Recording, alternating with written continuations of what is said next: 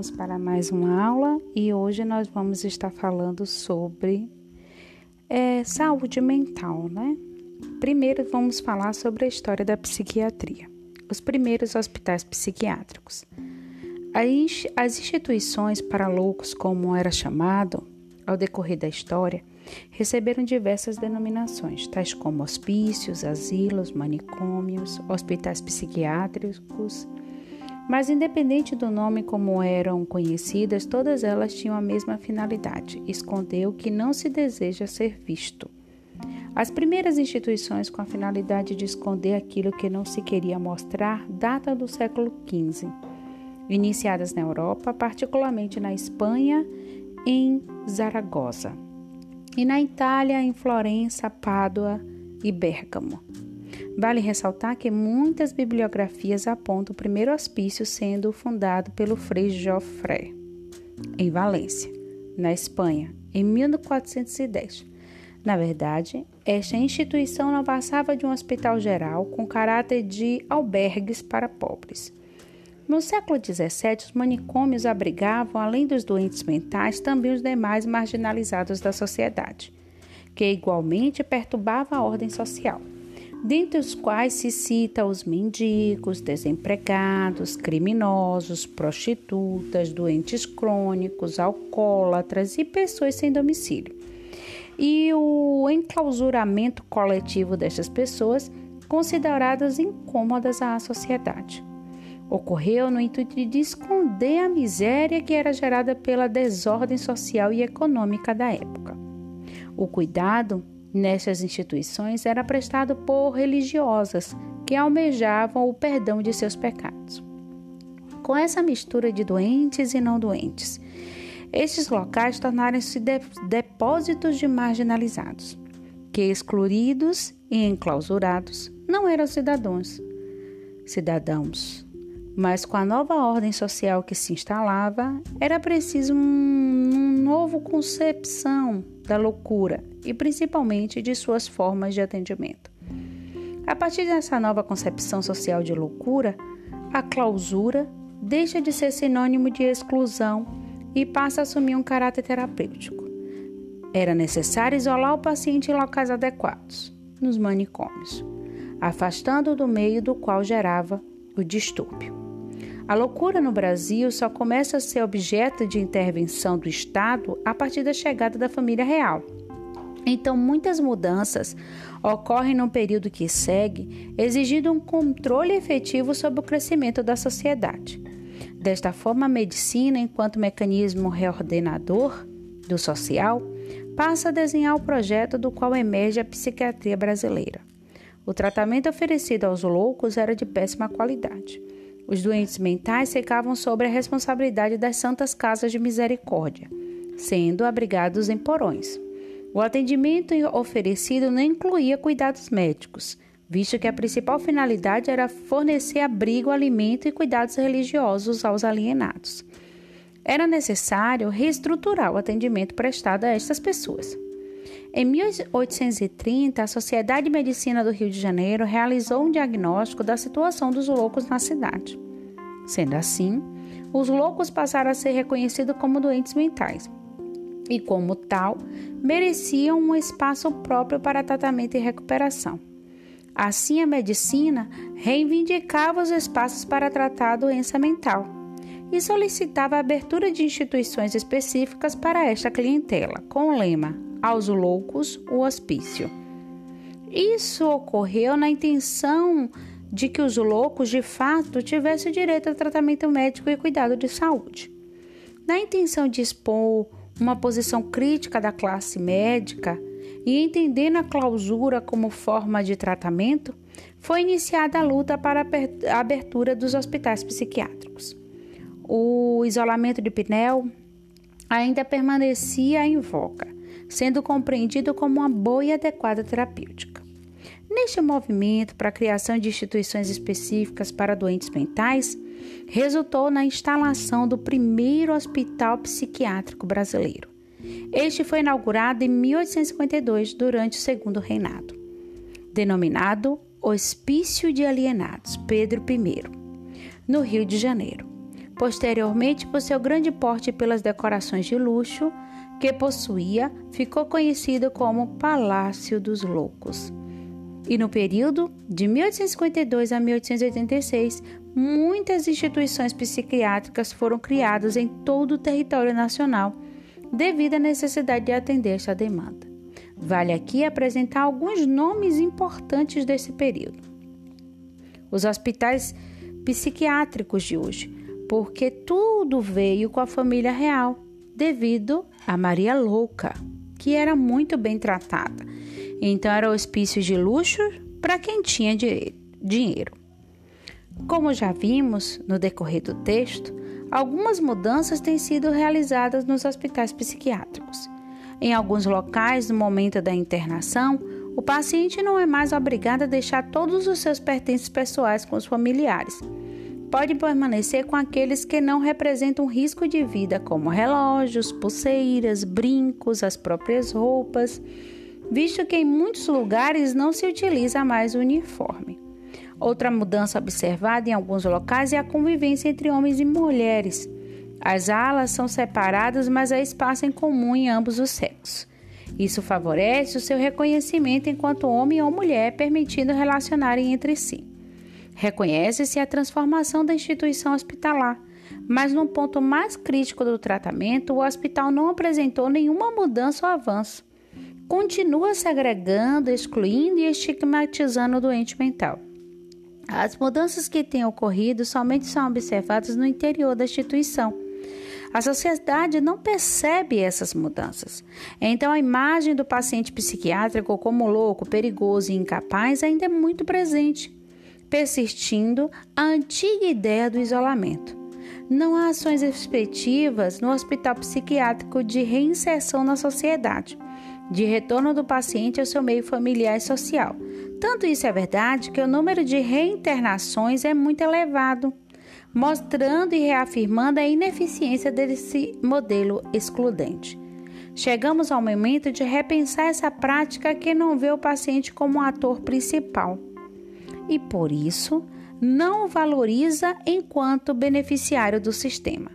As ações desenvolvidas devem atender às necessidades do paciente e não ser aquelas que a equipe, a sociedade e a instituição determinam que sejam importantes e suficientes.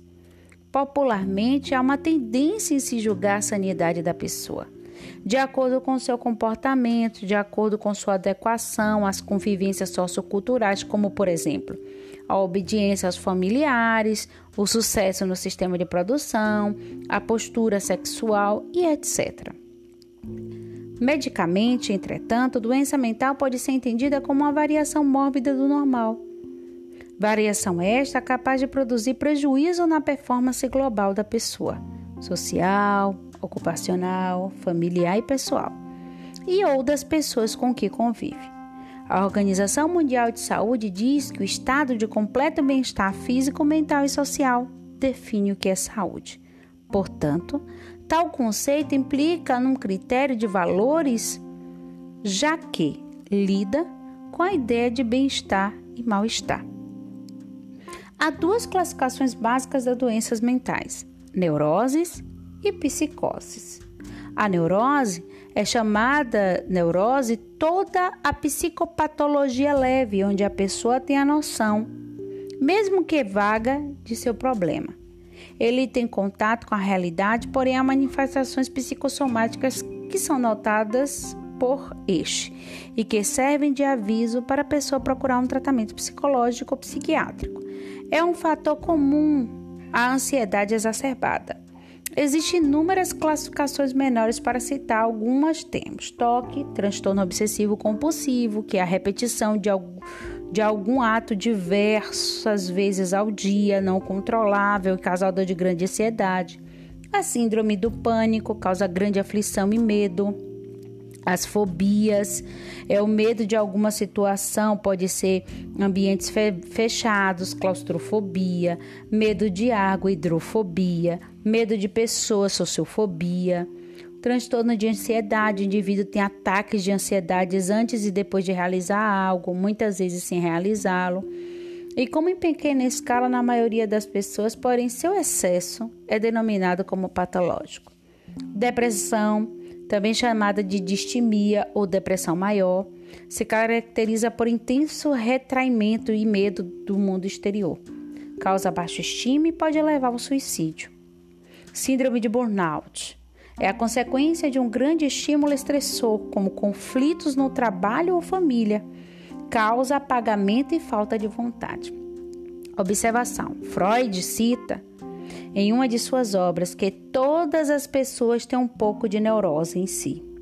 É normal no ser humano ser um pouco neurótico, sendo apenas o excesso chamado patológico. Então, aqui é, percebemos algumas neuroses muito comuns e alguns transtornos muito comuns da nossa sociedade. E a síndrome de burnout, ela é muito falada porque está direcionada ao trabalho. E a psicose? O que é psicose? A psicose se caracteriza por intensa fuga da realidade.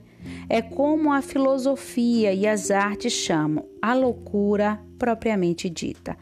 Pode ser classificada em três formas: pela manifestação, pelo aspecto neurofisiológico e pela intensidade. Pela manifestação se divide em dois tipos: esquizofrenia e transtorno do afeto bipolar. Pelo aspecto é, neurológico, neurofisiológico, nós temos o funcional que age apenas no funcionamento do aparelho psíquico em suas ligações, que são os neurônios, e a orgânica tem como características mudanças ocorridas na química do cérebro em mudanças fisiológicas e estruturais. Quem pode levar a uma situação dessa é o consumo excessivo de crack, cocaína e o crocodilo né? E a intensidade, como intensidade, entendemos a agressividade e impulsividade do doente.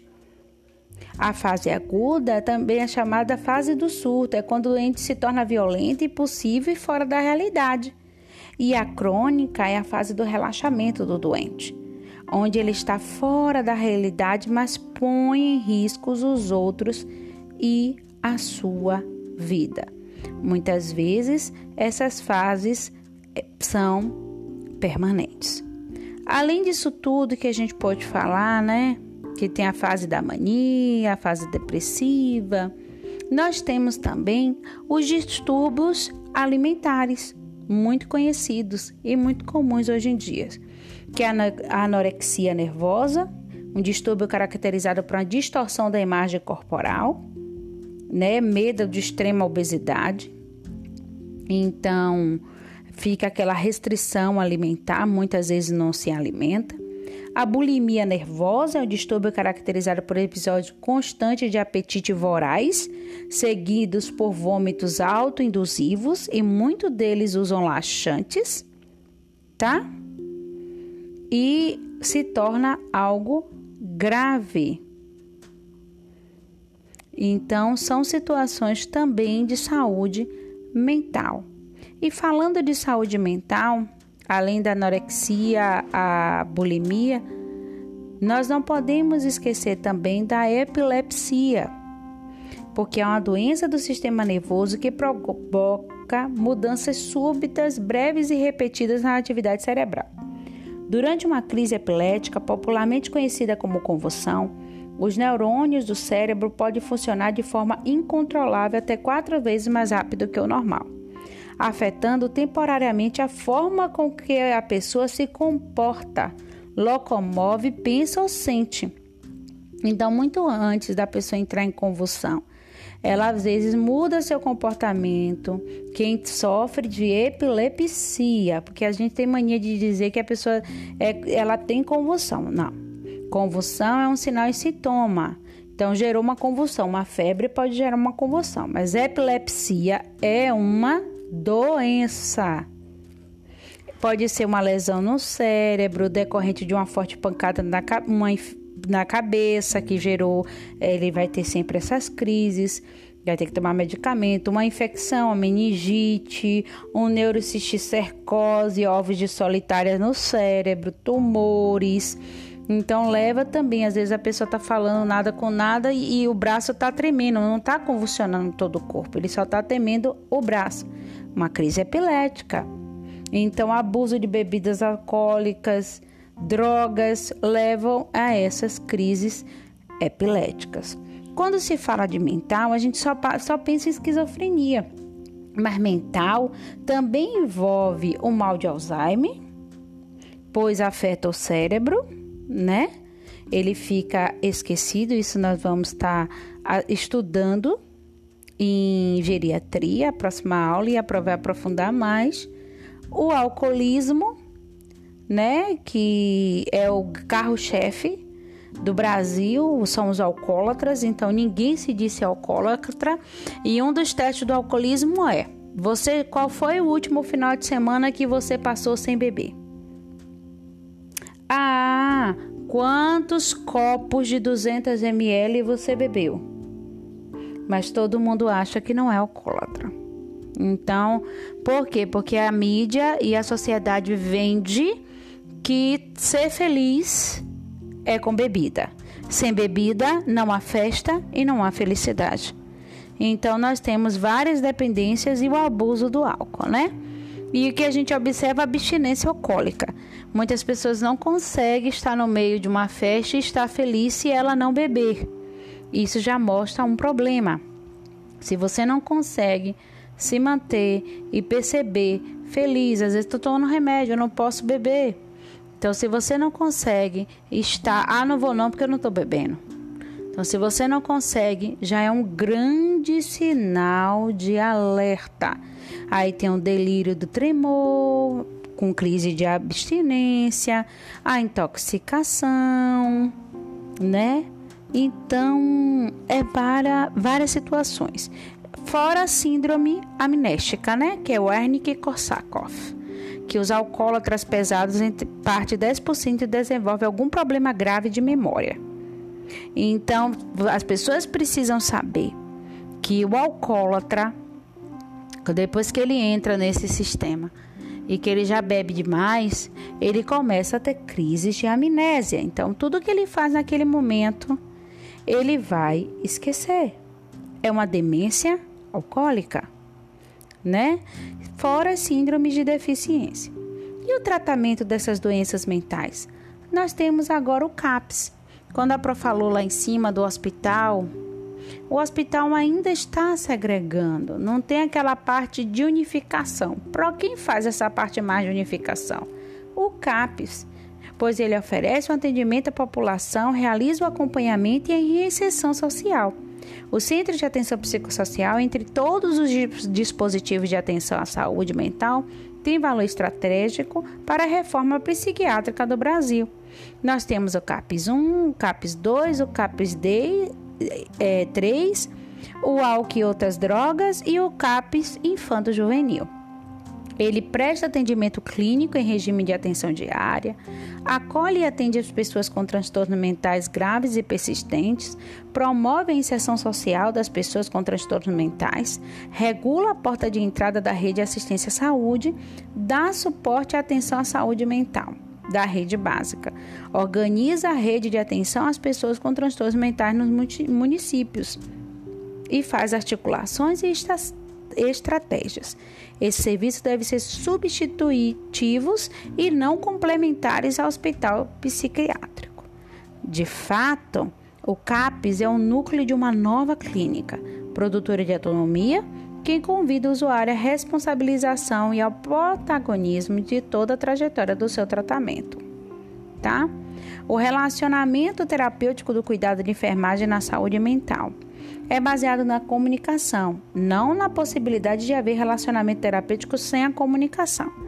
Essa comunicação se apresenta de forma verbal e não verbal, a partir do momento em que o sujeito emite uma mensagem, seja verbal ou não verbal, e há outro sujeito que interpreta. Podemos dizer que a comunicação é a base do relacionamento terapêutico. Entretanto, apesar de ser a base, ela não constitui em si mesma o relacionamento terapêutico. A comunicação não é sinônimo de relacionamento, é preciso acrescentar a essa comunicação algumas habilidades entre aqueles que emitem mensagens que recebem. O ajudador e o ajudado. É importante ressaltar que essas habilidades não são exclusivas dos profissionais de saúde. Existem pessoas que já possuem, pela própria sensibilidade, pela forma de encarar a vida e de lidar com as outras pessoas, já possuem essa habilidade entre os profissionais de saúde. Infelizmente, também encontramos aqueles que não possuem qualquer habilidade. A partir do momento que o sujeito se dispõe ao outro através da comunicação e acredita nessa possibilidade, essas habilidades podem ser treinadas. O ajudador é convocado a assumir a sua responsabilidade no processo de ajuda e adquire habilidade para lidar melhor com suas dificuldades, contribuindo para uma vida mais plena e satisfatória. Ou seja, a abordagem terapêutica pressupõe uma postura ativa, tanto do ajudador como do ajudado. Ok? Então, que habilidade é essa, Pro? Comunicar disponibilidade e interesse quando atender, demonstrar compreensão, ajudar o outro a se responsabilizar pelo que está vivendo, avaliar a alternativa, disponibilizar a enfrentar os seus problemas, avaliar a situação, estabelecer ligação causa-efeito. As ações de enfermagem são pautadas no cuidado ao cliente Podemos entender o cuidado como algo bastante abrangente, que não se restringe apenas nas execuções técnicas, mas sim a tudo que leva esse sujeito a aprender e fazer por si mesmo. Então, ele tem que aderir ao tratamento para ter a fase de recuperação e a fase da qualidade na sobrevida. E dentre isso, nós temos os tratamentos do medicamentosos medicamentosos, que apesar de termos medicamentos bem melhores, eles são de alto custos. Se vocês souber, eh, estiverem acompanhando aí, nós temos um medicamento que custa em média de 300 conto para esquizofrenia. E ele está em falta e não sabe quando vai chegar. Todos os jornais estão mencionando isso. E pacientes que entram em surto são bastante violentos estão sem essa medicação no momento porque está esperando uma resposta. Então, nós estamos numa situação muito delicada. Fora que muitas vezes, para preconizar medicamentos de baixo custo, eles geram é, males severos aos pacientes porque a atenção e o carinho para a esquizofrenia ela é pouco, apesar de todo o crescimento do CAPS, apesar de tudo que mudou em saúde mental, apesar de novo olhar que está sendo tido, ainda é algo que anda a passos curtos. Tem, antidepressivos são utilizados imipramina, fluoxetina, bupropiona né? Tra tratamento de anti, é, depressão, enquanto que os antipsicóticos, clorpromazina, aloperidol, tiotixeno, são muito utilizados. Novos medicamentos são o clozapina e o risperidona. São úteis para alguns pacientes que não respondem a outros medicamentos antipsicóticos. Os medicamentos para ansiedade, ansiolíticos como o clonazepam e o diazepam, são os indicados no tratamento de distúrbio de ansiedade, síndrome do pânico e fobia. Os estabilizadores de humor, lítio e carbamazepina vem sendo utilizado com algum êxito em paciente com doença maníaco-depressiva.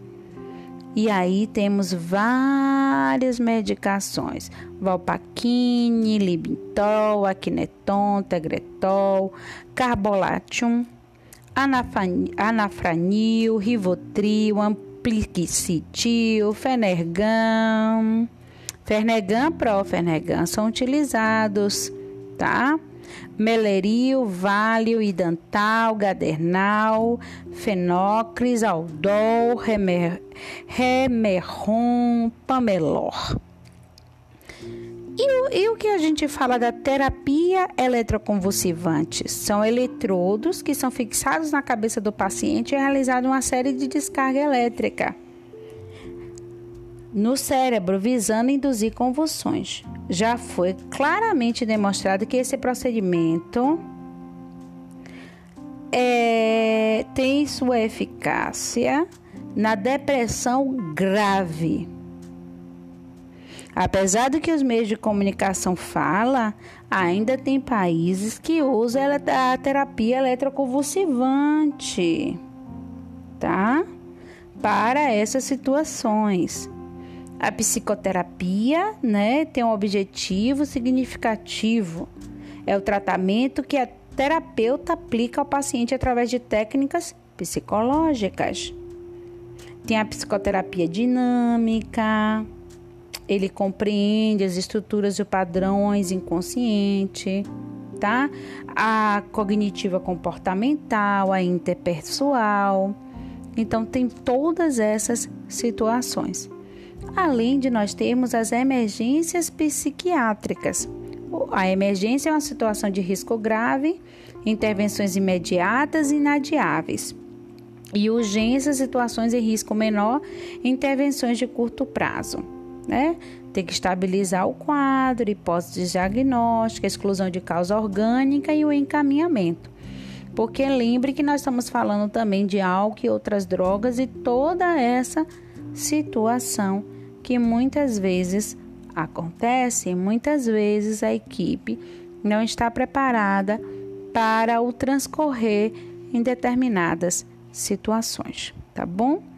Terminamos por aqui. Bons estudos e até a próxima aula.